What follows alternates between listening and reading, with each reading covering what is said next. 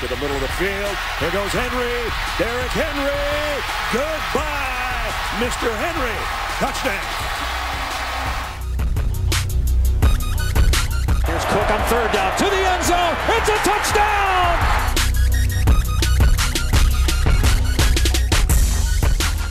Salut à tous, bienvenue pour cette nouvelle émission de Radio Sam US. L'actualité du football nord-américain euh, vue par les francophones, c'est déjà la mi-saison. On va donc en profiter pour faire un petit bilan d'étape. Euh, ce sera d'ailleurs dans le débat du jour tout à l'heure. Avant ça, on parlera bien entendu euh, de cette fin de match mémorable entre Michigan et Michigan State.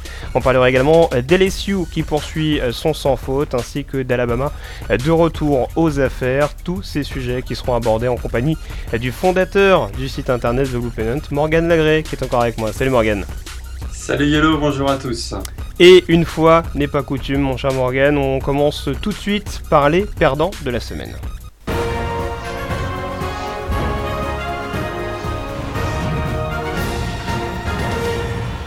Impossible de ne pas commencer cette émission par la bataille pour le Paul Bunyan Trophy, la confrontation annuelle entre Michigan et Michigan State. C'était l'affiche du week-end et ce choc s'est transformé en drame pour les fans des Wolverines. Michigan qui s'incline 27 à 23 en concédant un touchdown à la dernière seconde sur un punt loupé.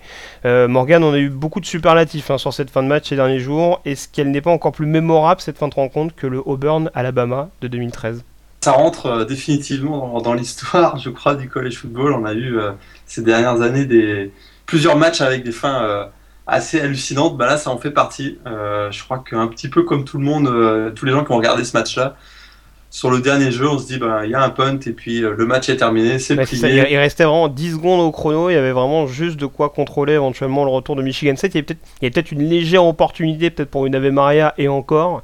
Mais c'est vrai que la victoire tendait les bras à Michigan et. Euh, c'est ça, parce que et encore comme tu le dis, parce que euh, le pauvre Blake O'Neill, qui est aujourd'hui la cible de toutes les critiques, avait, avait réussi juste auparavant un punt de 80 yards. Donc on se dit si réédite la même chose, euh, Michigan 7 se retrouve très très loin de, la end zone même pour réussir une Hail Mary. Et je crois que c'est pas du tout ce qui s'est passé. ouais, alors, alors ce, qui est, ce, qui est, un peu particulier, c'est que ah, on, rappelle la situation, on est donc à, 23-21, donc techniquement Michigan est, vraiment exposé ne serait-ce qu'à un field goal.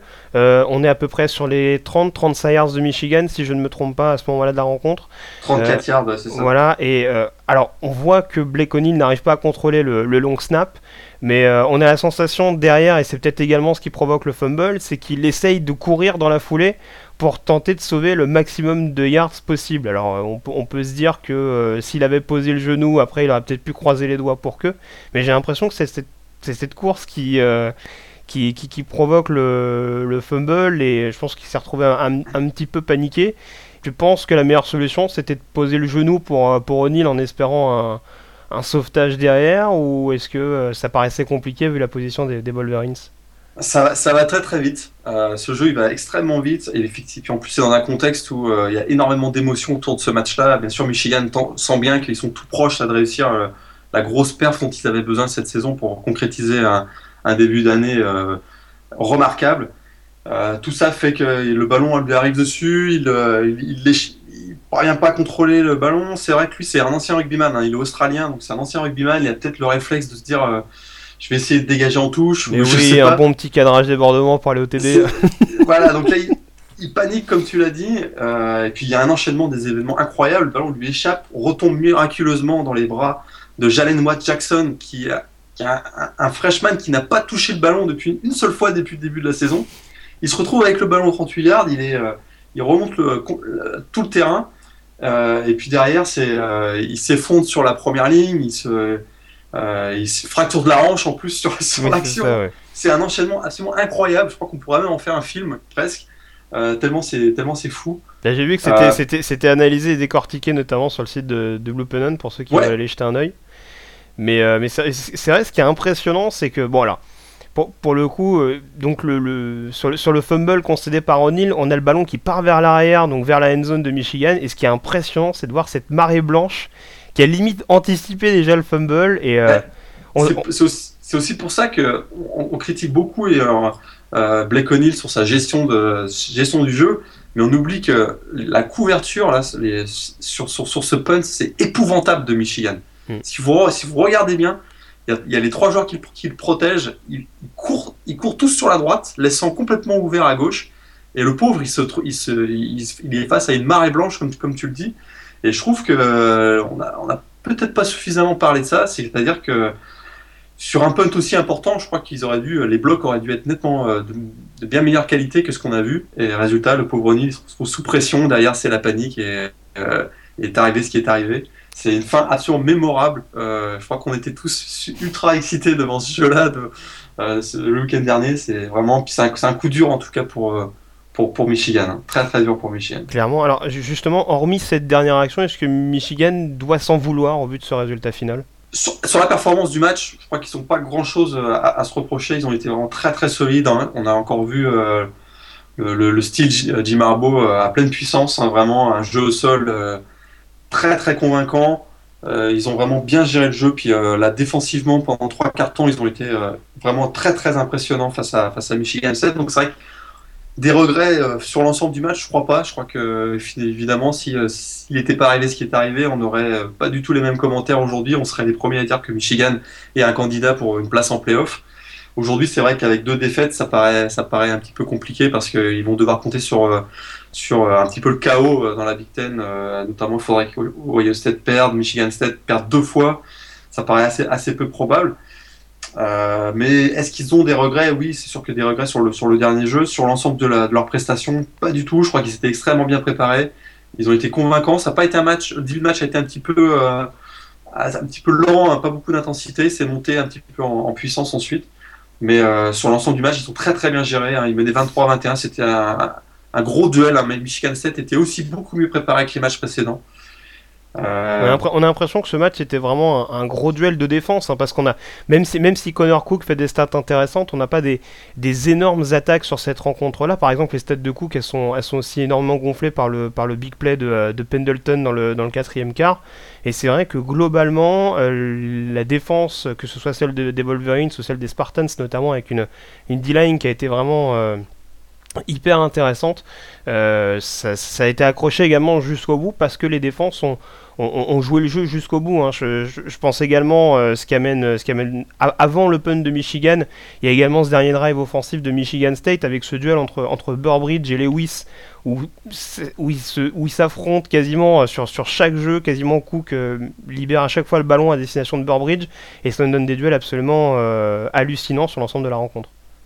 Exactement, on avait, on avait un petit peu parlé la semaine dernière que ça pouvait être un, un des gros duels, hein, Lewis contre Burbridge, ça a été exactement ça. Burbridge, je pense, a gagné son duel face à Lewis, euh, particulièrement dans le quatrième carton, comme tu l'as dit. Euh, les défenses, oui, les défenses ont, pris, ont, pris ont pris le dessus sur, sur, sur, les attaques dans ce match. On s'y attendait un petit peu, on savait que ça allait être assez euh, intense, assez, fermé comme jeu. Quelques big plays, mais, mais dans l'ensemble, oui, c'est vrai que les défenses ont, pris le, ont pris le dessus sur les attaques. puis finalement, les Spartans l'emportent en, n'ayant jamais mené au score une seule seconde pendant toute la rencontre. C'est jusqu'à jusque finalement à, la fin. Ils gagnent leur septième euh, Paul Brennan Paul Trophy sur les huit dernières années. C'est dur à encaisser pour Michigan. On a vraiment hâte de voir comment ils vont réagir. Hein. C'est vrai qu'ils ont un bye week la semaine prochaine. Et ensuite, ils vont avoir trois matchs, euh, trois matchs en déplacement.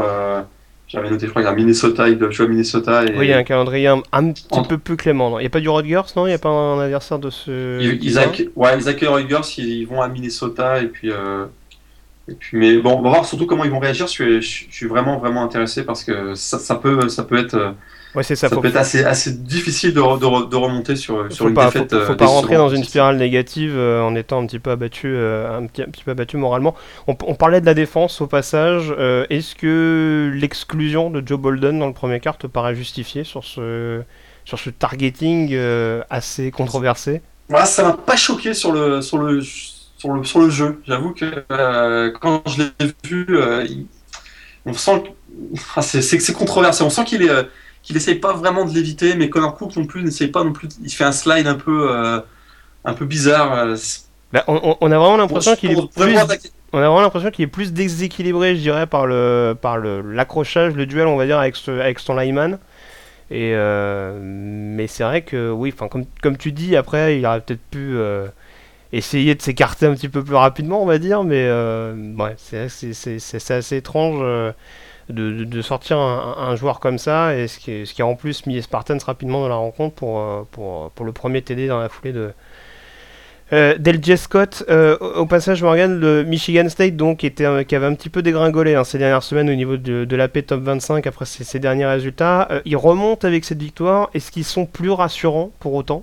Je crois que oui, oui quand même, parce qu'ils ont fait quand même preuve de, combativité et d'une grande force de caractère dans, ce match. C'est vrai que les, matchs précédents contre Purdue et contre Rutgers, ils étaient inquiétants défensivement et on en avait parlé la semaine dernière, secondary, euh, qui était quand même très inquiétant. Euh, il y avait aussi les blessures qui commençaient à s'accumuler. Euh, et on posait des questions sur la capacité de cette défense à, monter son, niveau de jeu dans un gros match comme celui contre Michigan. Là, on a vu que oui.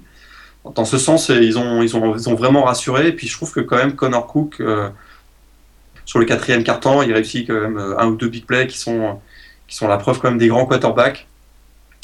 Donc euh, oui, ça, ça, me choque pas qu'ils remontent un petit peu, euh, qu'ils remontent un petit peu au classement. C'est sûr que pour eux maintenant, euh, l'objectif ça va être de battre Ohio State pour pour remporter leur division et puis probablement pour gagner la Big Ten ensuite. Ouais, on rappelle le match qu'on aura eu à, Columbus, hein, c'est ça, au courant du mois de novembre?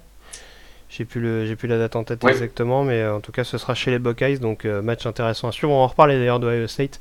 Euh, qui, a, gagné un match euh, important, on va dire, au cours de ce euh, week-end. Direction la SEC à présent, une conférence dont on va beaucoup parler. Texas AM est sans doute l'autre perdant de cette semaine. défaite des Texans à domicile face à Alabama, 41 à 23.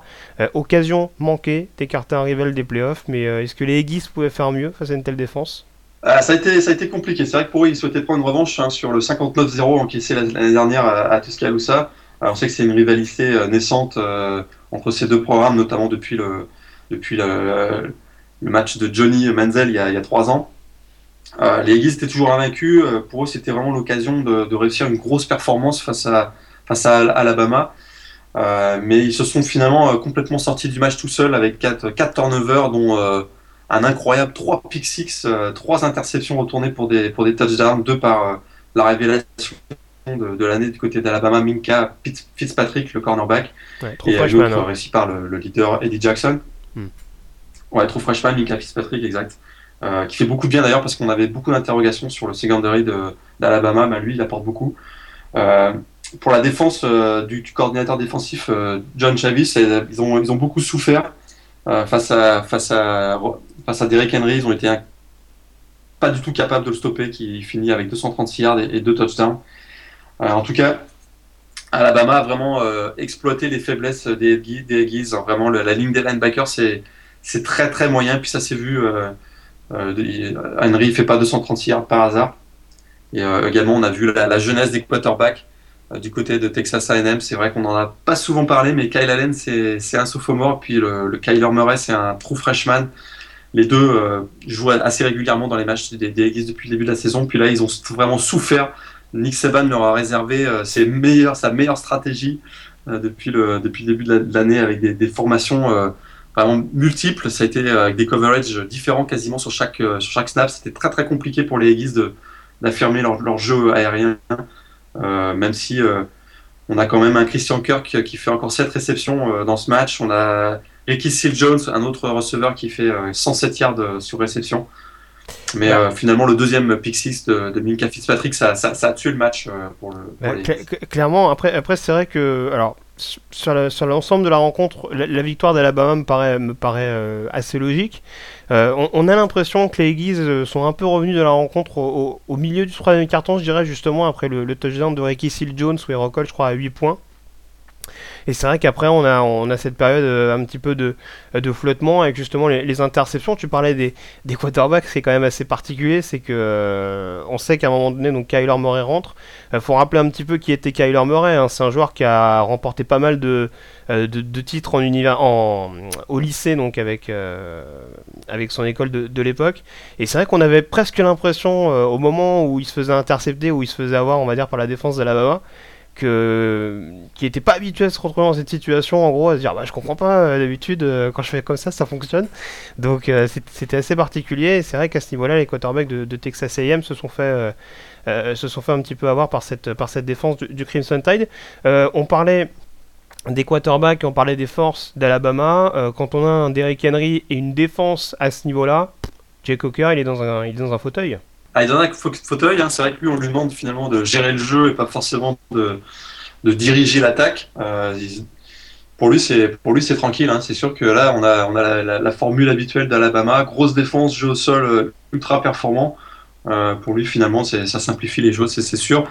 Euh, c'est d'ailleurs d'autant mieux comme ça pour pour Alabama parce qu'au niveau des receveurs, c'est quand même compliqué depuis la depuis la blessure pour la saison de Robert Foster. C'est vrai qu'il compte essentiellement sur sur le freshman Calvin Ridley, mais il manque il manque un gros receveur comme on a pu voir ces dernières années avec Amari Cooper euh, du côté de Tuscaloosa. Donc c'est mieux que ça se passe comme ça, je pense, pour Alabama, qui finalement remonte euh, de plus en plus.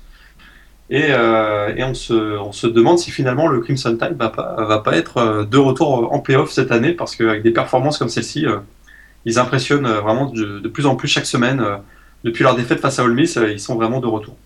Et je parlais de Jay Cocker, certains diront que le seul match qu'Alabama a perdu, c'est le seul match que Cocker n'a pas démarré avec Alabama. Donc, est-ce qu'il y a un rapport de cause à effet ou est-ce que c'était vraiment un match sans pour le coup du Crimson Tide? On le saura assez vite. Mais euh, voilà, en tout cas, comme tu le disais, Alabama qui se replace clairement euh, dans la course, ne serait-ce qu'au niveau de la division euh, Ouest. On reparle justement de la SEC et de la division Ouest tout de suite en prenant la route pour les playoffs.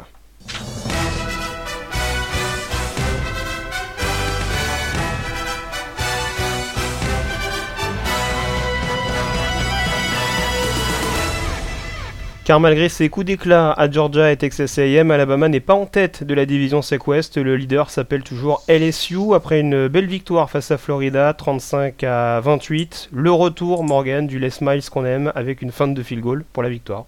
Ouais, c'est la deuxième fois en 5 ans qui, euh, qui fait le coup, qui sort son sac à trick play, comme, on dit, puisque deuxième fois en 5 ans contre Florida. Il avait fait déjà la même chose euh, en 2010 euh, sur un jeu à peu près identique. Euh, match euh, ultra ultra intense, euh, deux programmes qui étaient jusqu'alors invaincus et qui étaient donc en tête de leur division respective comme on l'a dit. C'était vraiment un vrai choc. C'est aussi un rivalry game, hein, faut pas l'oublier. C'est un match cross division annuel entre deux programmes qui ont dominé ces dernières années dans la dans la dans la conférence SEC avec cinq, cinq titres nationaux notamment. On se posait des questions. Est-ce que les Gators allaient être capables de de stopper le phénomène Léonard Fournette? Est-ce que Florida allait aussi comment euh, Florida allait réagir à la suspension de son leader euh, Will Greer, le quarterback. Finalement, ben, on, craignait aussi avoir un match assez fermé euh, entre deux des meilleures défenses. Ben, c'est pas ce qui s'est passé. On a eu deux quarterbacks finalement assez assez bons, deux quarterbacks qu'on critiquait pourtant ces dernières ces dernières semaines. Brandon Harris du côté des LSU et Treona Harris, aucun lien de parenté entre les deux du côté de Florida, ont été vraiment très très très bons. Alors oui, comme tu l'as dit, tout se joue dans ce match sur un coup de génie du coach des Tigers, Les Miles, Les Miles qui appelle un, un, fake field goal qui a été converti par euh, Trent Doming pour un touchdown de 16 yards. Euh, pour LSU, c'est vraiment, euh, c'est vraiment là la, victoire référence. Ils avaient battu Mississippi State, mais on avait encore quelques doutes, notamment moi, j'en parlais assez souvent dans ce podcast sur le, jeu aérien. C'est sûr que si Brandon Harris continue de jouer comme il l'a fait contre, contre South Carolina la semaine dernière et comme face à face à, Florida. Ça va être très très très très compliqué de battre euh, de battre LSU et euh, parce qu'on voit qu'il a il y a une, commence à y avoir une certaine alchimie entre Brandon Harris et ses deux receveurs ouais. Euh, Malachi Dupré et Traman il, il, commence à me rappeler un peu Jordan Jefferson alors toute proportion gardée mais c'est vrai que Jefferson en, en 2010-2011 avait pas forcément ce profil de de, de, de, de, méga pocket passeur on va dire c'était vraiment un joueur qui était là plus pour assurer derrière le, running game des LSU qui à l'époque était vraiment monstrueux. Et euh, mine de rien, ça les a pas empêchés d'arriver en, en, finale nationale. Euh, Brandon Harris, d'ailleurs, euh, ça m'a un petit peu surpris de voir ça. apparemment, c'est un des trois quarterbacks en 1A qui n'a pas été intercepté une seule fois cette saison. Quand on connaît le programme des LSU cette année, c'est quand même assez important à, signaler. Je crois que les deux autres, c'est aussi surprenant. C'est Everett Golson pour Florida State et, et Dak Prescott à Mississippi State. Euh, donc, pour le coup, euh, LSU s'est fait un petit peu peur quand même, hein, parce qu'on on, avait une, bonne première période et on a senti un, faux rythme peut-être au, retour des vestiaires. Est-ce qu'il n'y a pas eu également un, jeu un peu conservateur de la part des, Tigers? Oui, c'est vrai qu'en deuxième mi-temps, ils ont finalement les seuls points qui marquent, euh, bah, c'est sur le, fake field goal. belle performance hein, de Florida, c'est vrai qu'il y a peut-être une petite baisse de régime d'LSU, mais Florida a quand même montré que malgré l'absence de Will Greer, bah, ils, ils, ont, restent très très performants.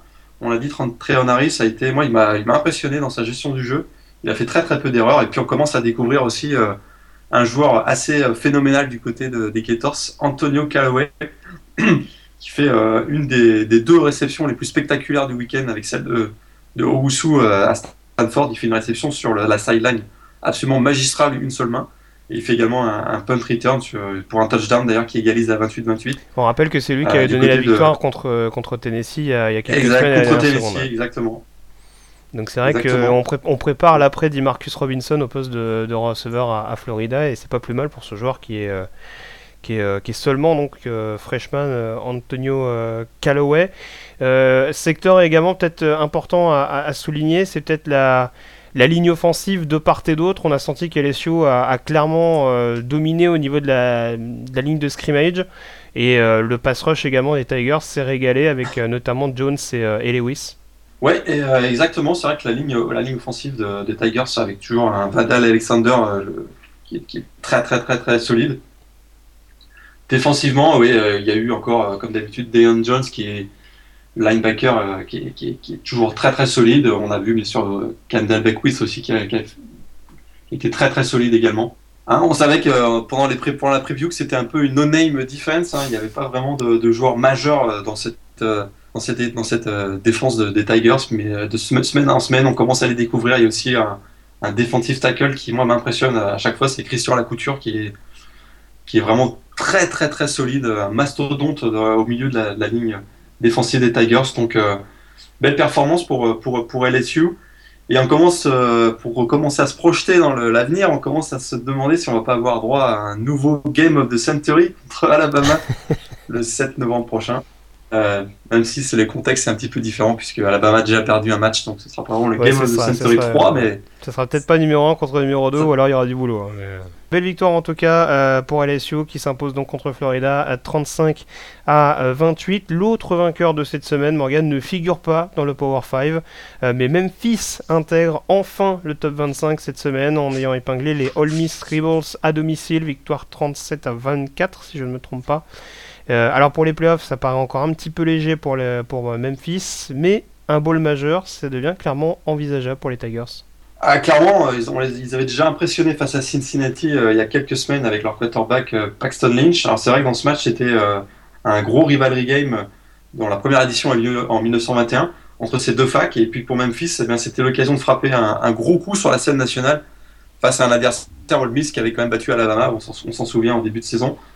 Et euh, d'ailleurs, pour Miss, ça avait plutôt bien commencé. Euh, il y avait un, bien sûr un trick play qui a été magistral qui leur a permis de mener 7-0. Ensuite, il y a ton, joueur préféré, Damare Stringfellow, qui a marqué un, un touchdown également, qui a donné l'avantage en 14-0. Puis alors derrière, c'est deux tournants dans ce match. À 14-7, il y a la blessure de Robert Nkendichet, le, le defensive tackle, qui a été euh, qui a été amené à jouer sur le offensivement et le pauvre sur une troisième tentative se fait une commotion cérébrale derrière Ole Miss échouera, d'ailleurs sur le quatrième tentative. Il a 24-14 pour Memphis. On se demande euh, qu'est-ce qui s'est passé dans la tête de Freeze. Il tente une quatrième tentative sur, euh, sur sa propre ligne des 34 yards. Derrière, ça a été euh, un échec et Memphis en a profité 31-14. Alors, de manière générale, Memphis a fait vraiment un match très très solide parce qu'ils ont, été, montré qu'ils avaient le niveau d'un des ténors de la, de la SEC. Euh, c'est vrai que j'en parlais à l'instant, le, quarterback euh, Paxton Lynch euh, commence à s'affirmer comme un des, une des grandes vedettes de cette saison.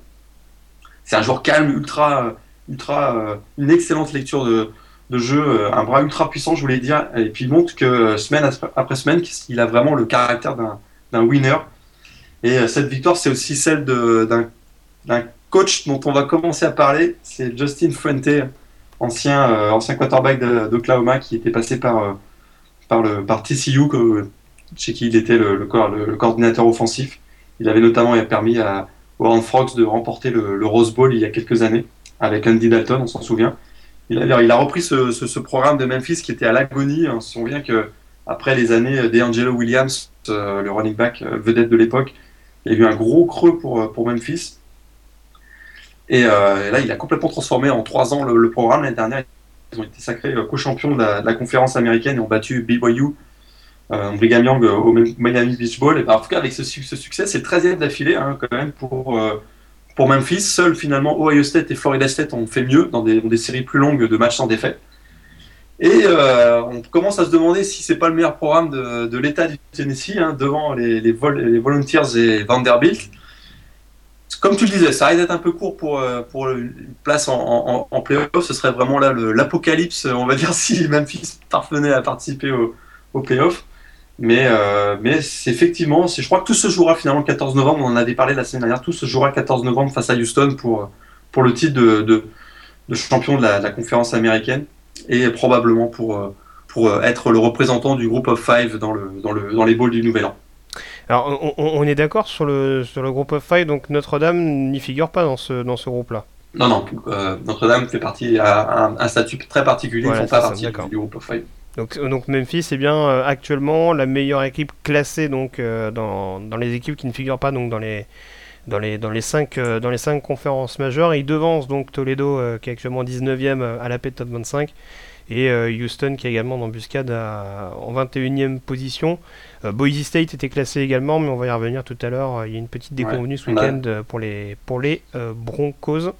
On va donc désormais en profiter, mon cher Morgan, pour, euh, avant d'évoquer les autres résultats euh, de la semaine, euh, faire un petit bilan d'étape à l'occasion du débat du jour.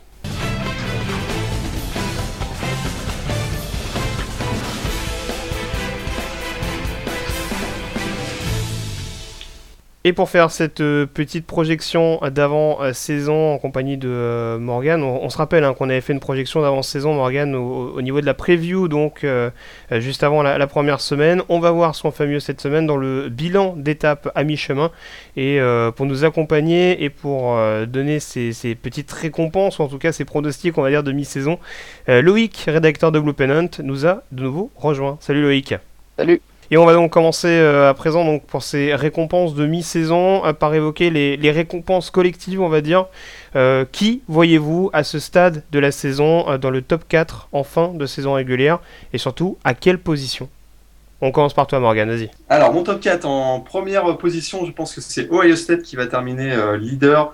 comme, comme, on a pu le voir l'an dernier, je pense que la logique du comité de sélection c'est de de favoriser le champion en titre. On l'avait vu l'an dernier avec Florida State. Donc je pense que si euh, Ohio State termine invaincu, les Buckeyes seront euh, numéro 1 de la saison en décembre prochain. En numéro 2, je vois TCU, que je pense que les Horned Frogs vont terminer invaincus et vont prendre leur revanche sur Baylor.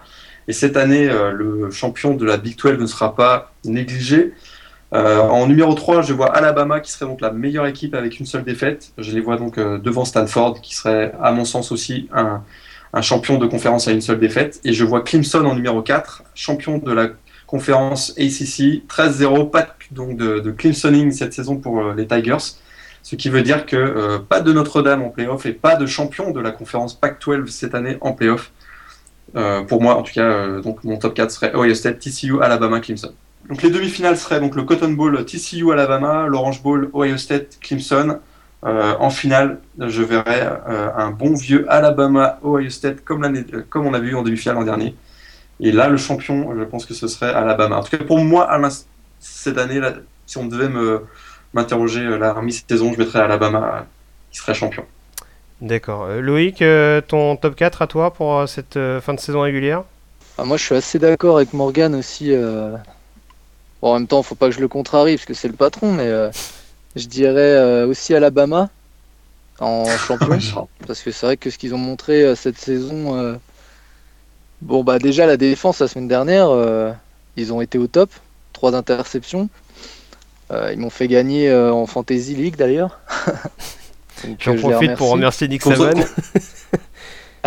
contre, contre, qui d'ailleurs? Donc, ouais, je vois. C'était toi? Eh ouais, c'était moi. Donc euh, pour en revenir euh, du coup à mon top 4 euh, donc de fin de saison, moi je reste avec Baylor en numéro 1 que j'ai mis numéro 1 ça fait ça fait quelques semaines je crois déjà dans le top de The Blue Pennant. parce que bah, leur attaque a l'air vraiment inarrêtable, la défense pas trop mal non plus, meilleure que celle de TCU je trouve. Donc ensuite en numéro 2 je verrais bien Alabama Ouais, qui... parce que je vois pas trop d'équipes euh, invaincues jusqu'au bout de la saison. Euh, donc euh, Baylor, Alabama, ensuite, je verrai, je verrai Stanford, parce que je les vois bien remporter la, la PAC-12 et, se qualifier donc, pour les playoffs. Et donc, numéro 4, peut-être Notre-Dame, je les trouvais pas trop mal. Ohio State, en fait, je les vois pas gagner contre Michigan. Donc euh, je les vois pas dans le top 4 à la fin de la saison.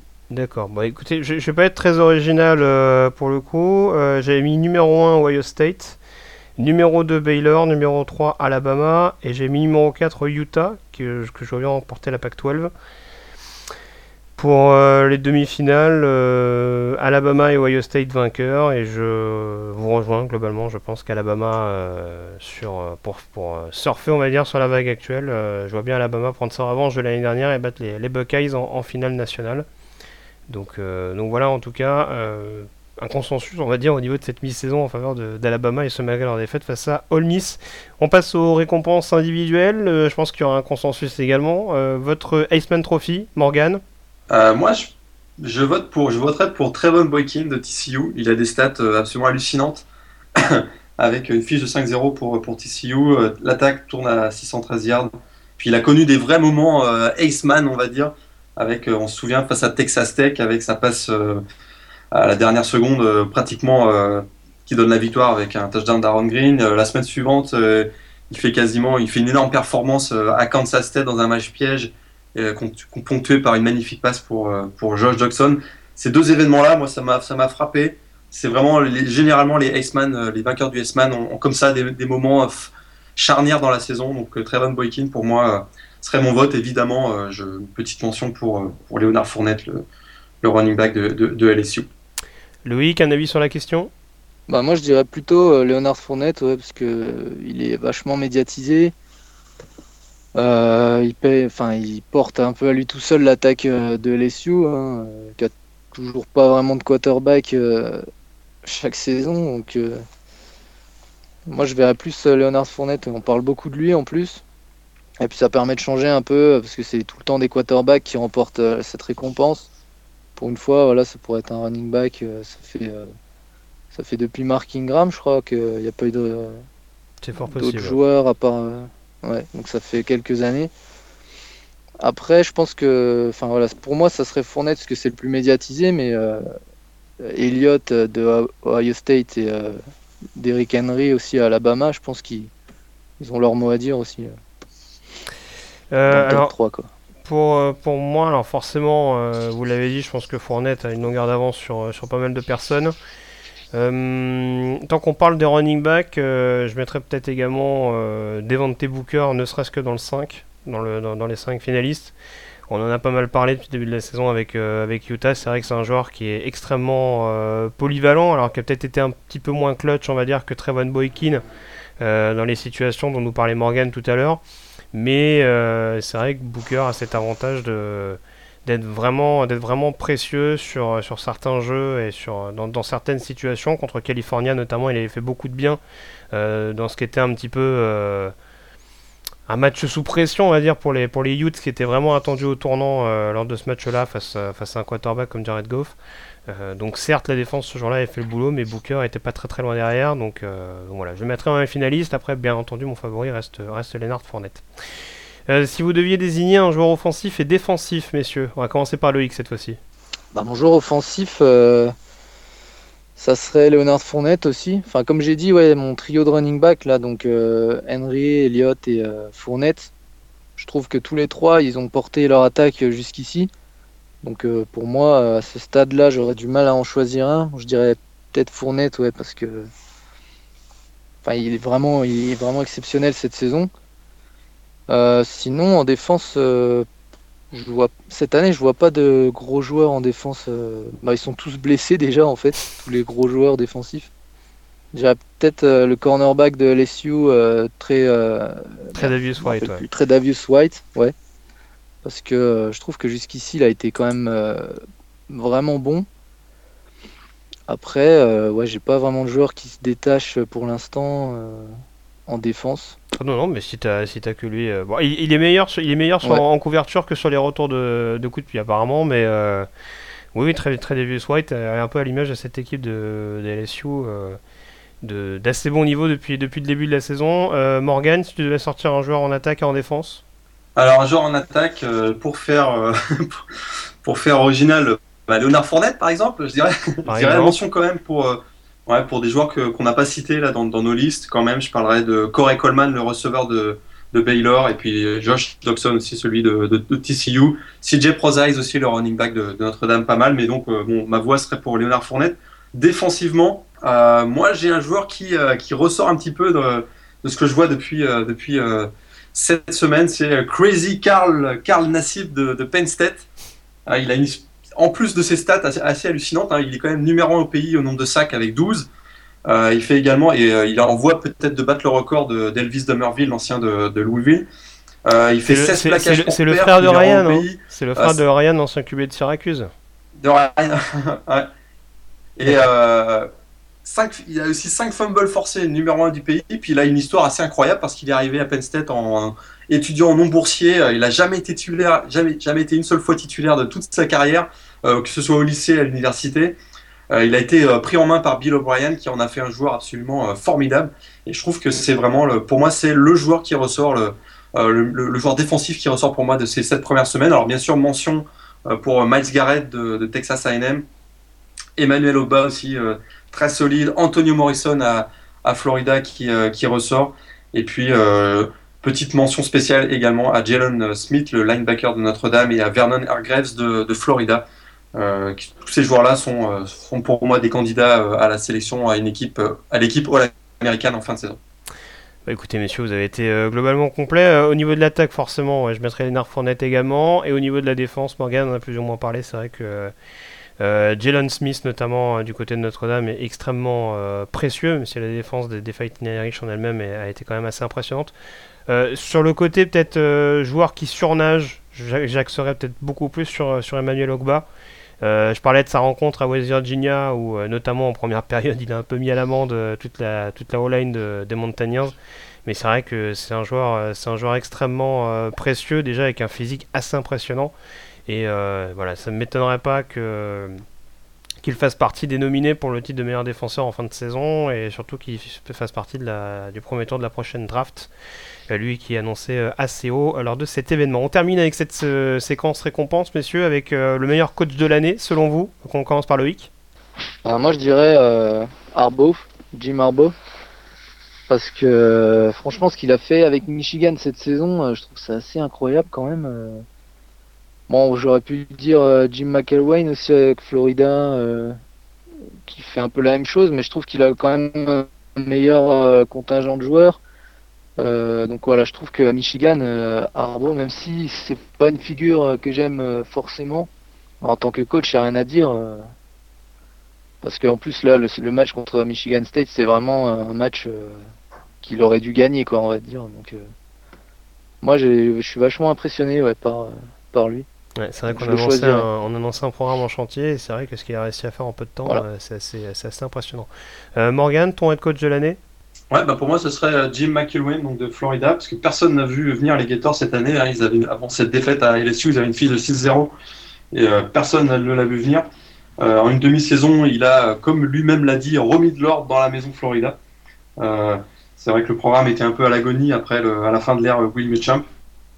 Et puis il a fait tout ça sans aucun finalement aucun quarterback sans qu'aucun quarterback ne s'affirme à la fin des, spring practice euh, et également avec une ligne offensive que beaucoup disaient euh, comme la, pire peut-être de la SEC cette saison. Donc euh, moi, pour moi, c'est coach de l'année, c'est Jim McIlwain. Bien sûr, mention à Jim Harbaugh, son travail à, à, Michigan, et puis petite mention également pour Gary Patterson à TCU et pour Dabo Sweeney à Clemson. D'accord. Bon, encore une fois, je vous rejoins globalement. Euh, si je devais pas citer des coachs que, dont, vous, dont vous avez parlé, euh, je parlerai, on, en, on évoquait, on l'évoquait tout à l'heure, Justin Fuente à Memphis.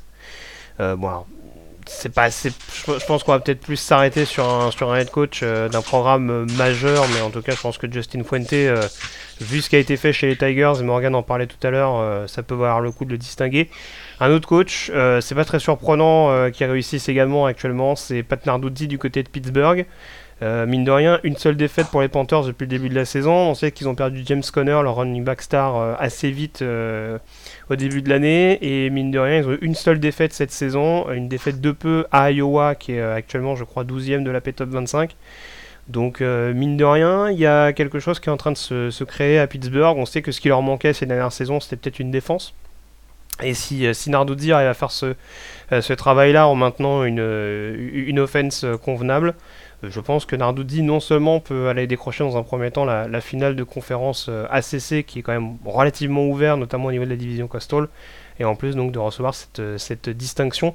Lui, qu'il me semble, a été euh, souvent nommé meilleur coordinateur au, rang du college football, donc ce serait une, sorte de, continuité à, ce niveau-là. Donc voilà, bah écoutez, on a fait le tour, messieurs. Loïc, on te remercie d'avoir été avec nous, et puis bah, on te retrouve très vite en tout cas. Ouais, on te, dit à la prochaine. pas de soucis. Ciao. Et puis quant à nous, donc, on va enchaîner euh, sur euh, la partie qui concerne les autres résultats de cette semaine.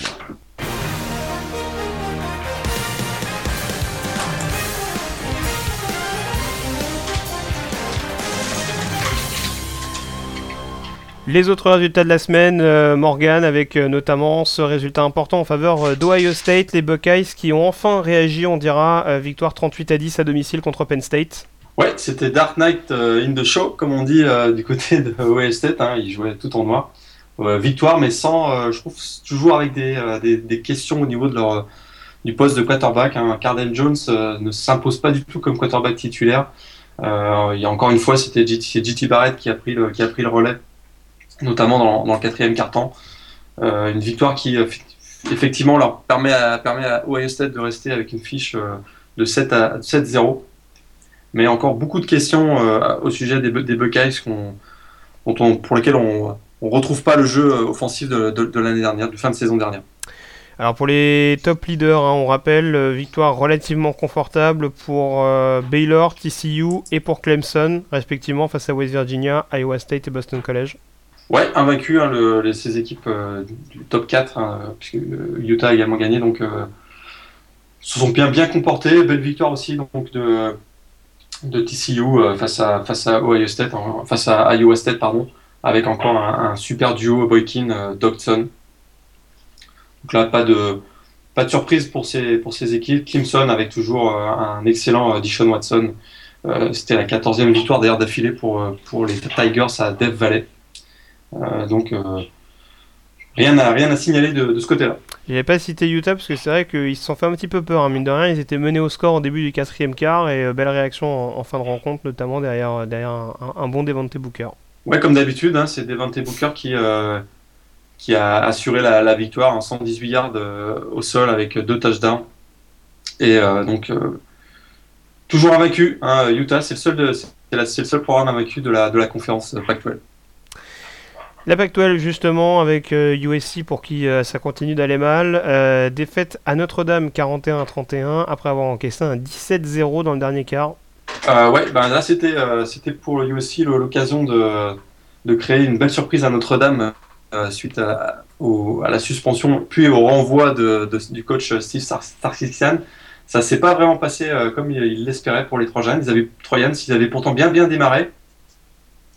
Mais comme tu l'as dit, euh, la fin de match a été très très compliquée pour eux, 17 points consécutifs, avec notamment deux interceptions de, Cody Kessler qui ont été très très coûteuses pour, euh, pour les Californiens. Euh, Notre-Dame poursuit son beau parcours finalement, une fiche de 6-1, avec encore un excellent CJ Prozise, le, le running back. Iowa qui domine désormais la division Est dans la Big Ten, large victoire sur le terrain de Northwestern, 40 à 10.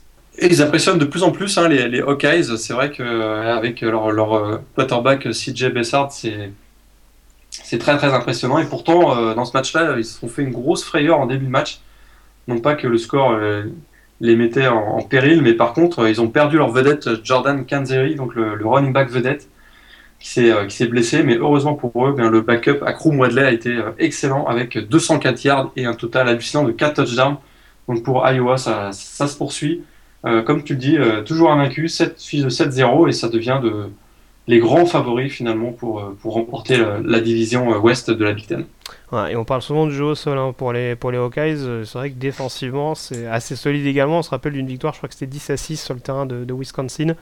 belle victoire également ce week-end sur le terrain des, des Wildcats avec également un joueur que je trouve assez impressionnant ces dernières semaines à Iowa, c'est Desmond King.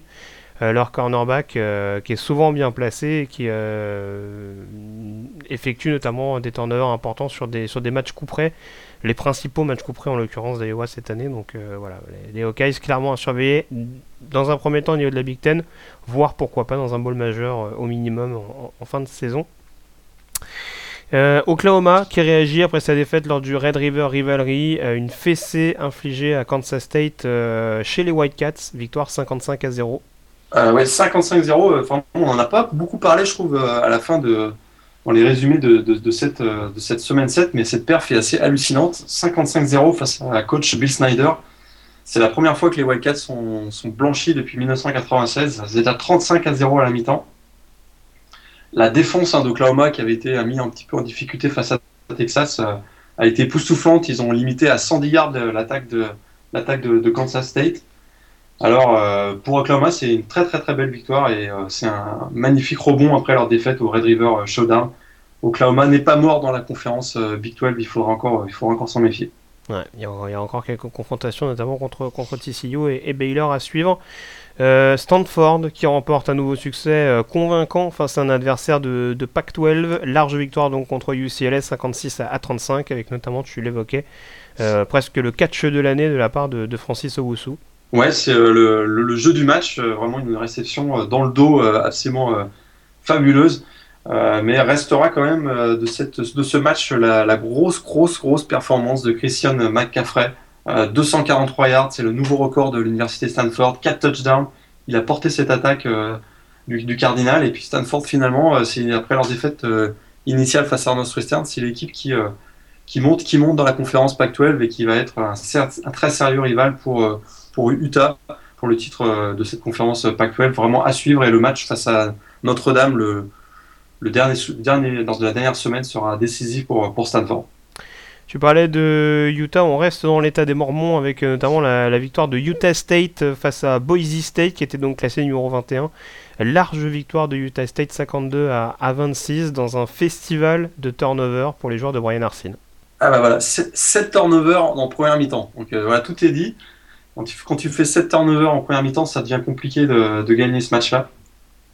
Et euh, surtout que euh, Utah State a marqué 35 points sur ces 7 turnovers. Ça faisait 45-10 à la mi-temps. Trop compliqué derrière pour les Broncos. Euh, le quarterback Brett Rippen a été vraiment en grosse difficulté dans, ce match. Il fait 5 turnovers. puis dans ce match-là, il y a eu aussi une super réception de Hunter Sharp en fond de back de, de end zone qui a été, qui a été remarquable. Pour Utah State, c'est vraiment la surprise face à, face à, son rival euh, de la conférence euh, Mountain West Boise State. Le, la défaite de Purdue, nouvelle défaite de Purdue à l'extérieur sur le terrain de Wisconsin, 24 à 7. Pas de réception pour Anthony Mangou, même si on a une réception pour touchdown annulée. En tout cas, ça va, ça va mal pour les Boilermakers, donc euh, défaite une nouvelle fois 24 à 7. Ouais, on en avait parlé hein, dans la preview, on savait que cette saison, ça allait être long et pénible hein, pour les Boilermakers, ça se confirme. Pour Anthony, bah, toujours euh, finalement pas énormément de, temps de jeu. Euh, c'est souvent en fin de match hein, que, ça, que ça se fait. Alors euh, peut-être que c'est juste pour présager une très bonne saison prochaine, mais pour l'instant c'est un petit peu difficile pour lui. si, si le coaching staff ne change pas et ça commence à devenir un petit peu compromis vu le vu d'une part les résultats et d'autre part peut-être le, le, contenu global, ça va un petit peu mieux on va dire avec David Bluff au poste de, de quarterback, mais c'est pas non plus euh, hyper folichon. On l'avait vu contre Minnesota, qui est pas non plus une, grosse sécurité de la, Big Ten cette année. Donc, euh, donc voilà, à suivre donc du côté de, Purdue. Euh, le match de la semaine, mon cher Morgan, j'ai presque envie de te dire. On retrouve Missouri, victoire 9 à 6 de Georgia contre les Tigers avec un field goal inscrit à une minute de la fin. épouvantable, hein, semaine après semaine, voir les matchs de Missouri, c'est un vrai supplice il n'y a rien, à voir du côté de cette équipe. Ils ont quand même, sont, solides défensivement euh, parce qu'ils ont quand même, euh, c'est vrai que Georgia a été privé de Nick Chubb. On se souvient que le, running back vedette euh, des Bulldogs est blessé pour toute la saison. Ils ont quand même limité, oui, donc Sonny Mitchell, son, backup à 87 yards. Mais euh, c'est vraiment, vraiment pénible à regarder ces matchs-là. Même pour Georgia qui est aussi, euh, qui est aussi limité offensivement maintenant que, que Nick Chubb est, blessé. Ça a été, ça a été pénible. 9-6. On a l'impression que c'est chaque semaine c'est des scores en dessous les 10 points pour les matchs de Missouri. Et honnêtement, si, c'est, si, les deux font le boulot, honnêtement, je milite pour un bowl Missouri-Boston College. Là, ce serait vraiment intéressant. Là, je pense qu'on va vers le 0-0 et le match, euh, on abandonne le match dans la 8 Quintuple overtime. Est-ce qu'il y a un autre match qui t'a. Alors, je parlais de Pittsburgh tout à l'heure. Hein. Pittsburgh a confirmé euh, victoire 31 à 28 sur le terrain de Georgia Tech pour qui ça, ça ne va plus du tout. Ils avaient commencé par deux victoires, les Yellow Jackets. Ils sont désormais à 5 défaites consécutives. Ouais, 5 défaites consécutives et puis euh, la triple option, hein, ça ça fonctionne pas du tout. Euh, cette année, il n'y a, pas de, a pas de running back qui ressort du côté des, Yellow Jackets. Donc 5 euh, défaites d'affilée pour une équipe de Georgia Tech qui était pourtant considérée comme, comme un potentiel candidat au, titre de champion dans la, CC. C'est assez décevant.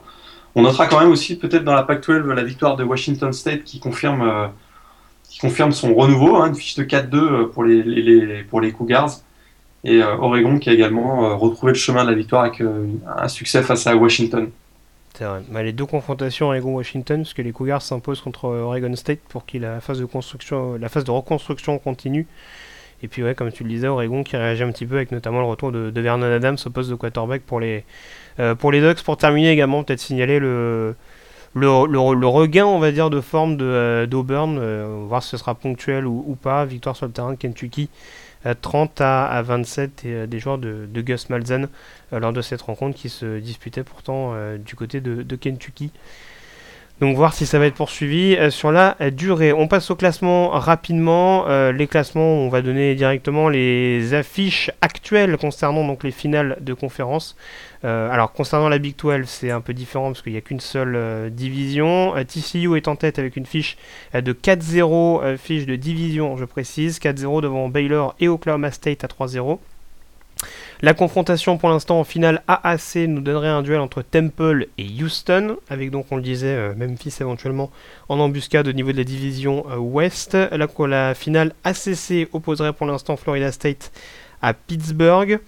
Au niveau de la conférence euh, Big Ten, on aurait une finale actuellement entre Michigan State et Iowa. Et puis au niveau euh, de la conférence Pac-12, Utah, seule équipe euh, invaincue, donc Morgan nous en parlait tout à l'heure, qui retrouverait Stanford en finale Pac-12. Je pense que ce serait une rencontre assez équilibrée, en l'occurrence, ce match entre, entre Utes et Cardinal. Et puis la finale de conférence SEC, qui opposerait pour l'instant LSU à Florida. Tiens, ça nous rappelle des souvenirs. Donc euh, voilà, à suivre en tout cas euh, l'avancée de la situation. Tu le disais tout à l'heure, on sait qu'LSU va avoir notamment un match important à jouer contre euh, Alabama qui pourrait permettre au Crimson Tide de repasser devant en cas de succès face aux Tigers. La projection donc pour le week-end prochain à présent, quelle rencontre es-tu on va dire le plus impatient de suivre au cours de cette huitième semaine? Alors, ce sera samedi après-midi, euh, samedi soir euh, en France, je crois que ce sera 21h30 euh, en France, Utah contre USC. on a vraiment envie de voir le. Finalement, si les Trojans vont, les Trojans vont réussir à mettre fin à, une série de deux défaites, hein, on sait qu'ils ont perdu contre Washington et contre Notre-Dame. USC n'est pas mathématiquement éliminé dans la course dans la, division sud de la Pac-12. C'est sûr que pour les, pour les pour les Trojans, euh, la grosse difficulté dans ce match face à Utah, ça va être d'affronter euh, l'une des défenses les plus opportunistes du pays avec des joueurs comme euh, les defensive backs Marcus Williams et Dominic Hatfield. À mon avis, ça va être la clé de la rencontre. Est-ce que Cody Kessler ne va pas craquer comme il l'a fait face à Notre-Dame, face à ce second de lead excellent des Utes? Et surtout que USC a également été en grosse difficulté face, aux équipes athlétiques depuis le début de la saison pour Utah. On compte avant tout sur Devante Booker. Ça va vraiment être super intéressant pour, euh, les Utes parce que je crois que s'ils regagnent ce match à, USC, la voie sera totalement ouverte pour le, titre dans la division, euh, sud, puisque derrière ils auront des matchs euh, face à Oregon State, Arizona ou, Colorado. Donc pour eux, c'est, je crois que c'est une victoire dans ce match à, USC et puis le titre de la division sud est quasiment dans la poche. Je pense également, autre match peut-être qui me paraît intéressant, peut-être un peu piégeux, je passerai peut-être un upset alert dessus c'est euh, le Miami Clemson. Euh, on sait que Clemson, euh, globalement, depuis le début de la saison, bah, est, dans, dans, les temps, on va dire, pour, pour prétendre à, une place en playoff. Miami, ils sont pas mal décriés depuis le début de la saison. Ils ont fait bonne figure sur le terrain de, Florida State il y a quelques, il y a quelques jours de ça. il y a peut-être peut envie de, de rattraper un peu le coup à domicile contre un adversaire de la trempe de, Clemson. Euh, ça peut éventuellement permettre aux Hurricanes de marquer des points et de se relancer au niveau de cette division euh, coastal pour éventuellement euh, retrouver ou Florida State ou Clemson en, finale ACC, les deux équipes qui sont actuellement les, favoris dans la division atlantique.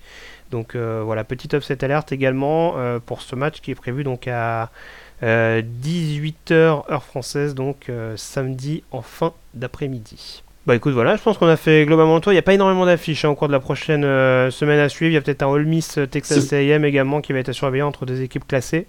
Ouais, c'est peut-être l'occasion aussi. C'est vrai que cette semaine 8, il y a, peut-être moins d'affiches. Hein. Il y a effectivement Texas AM, All Miss.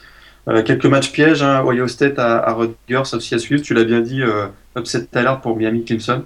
C'est peut-être aussi l'occasion cette semaine 8 de profiter de de moins de grosses affiches pour découvrir des ou redécouvrir des, rivalry games. On pense à Indiana face à Michigan State, hein, c'est le Hot Brass euh, Spittoon, une des plus vieilles euh, rivalités du college football.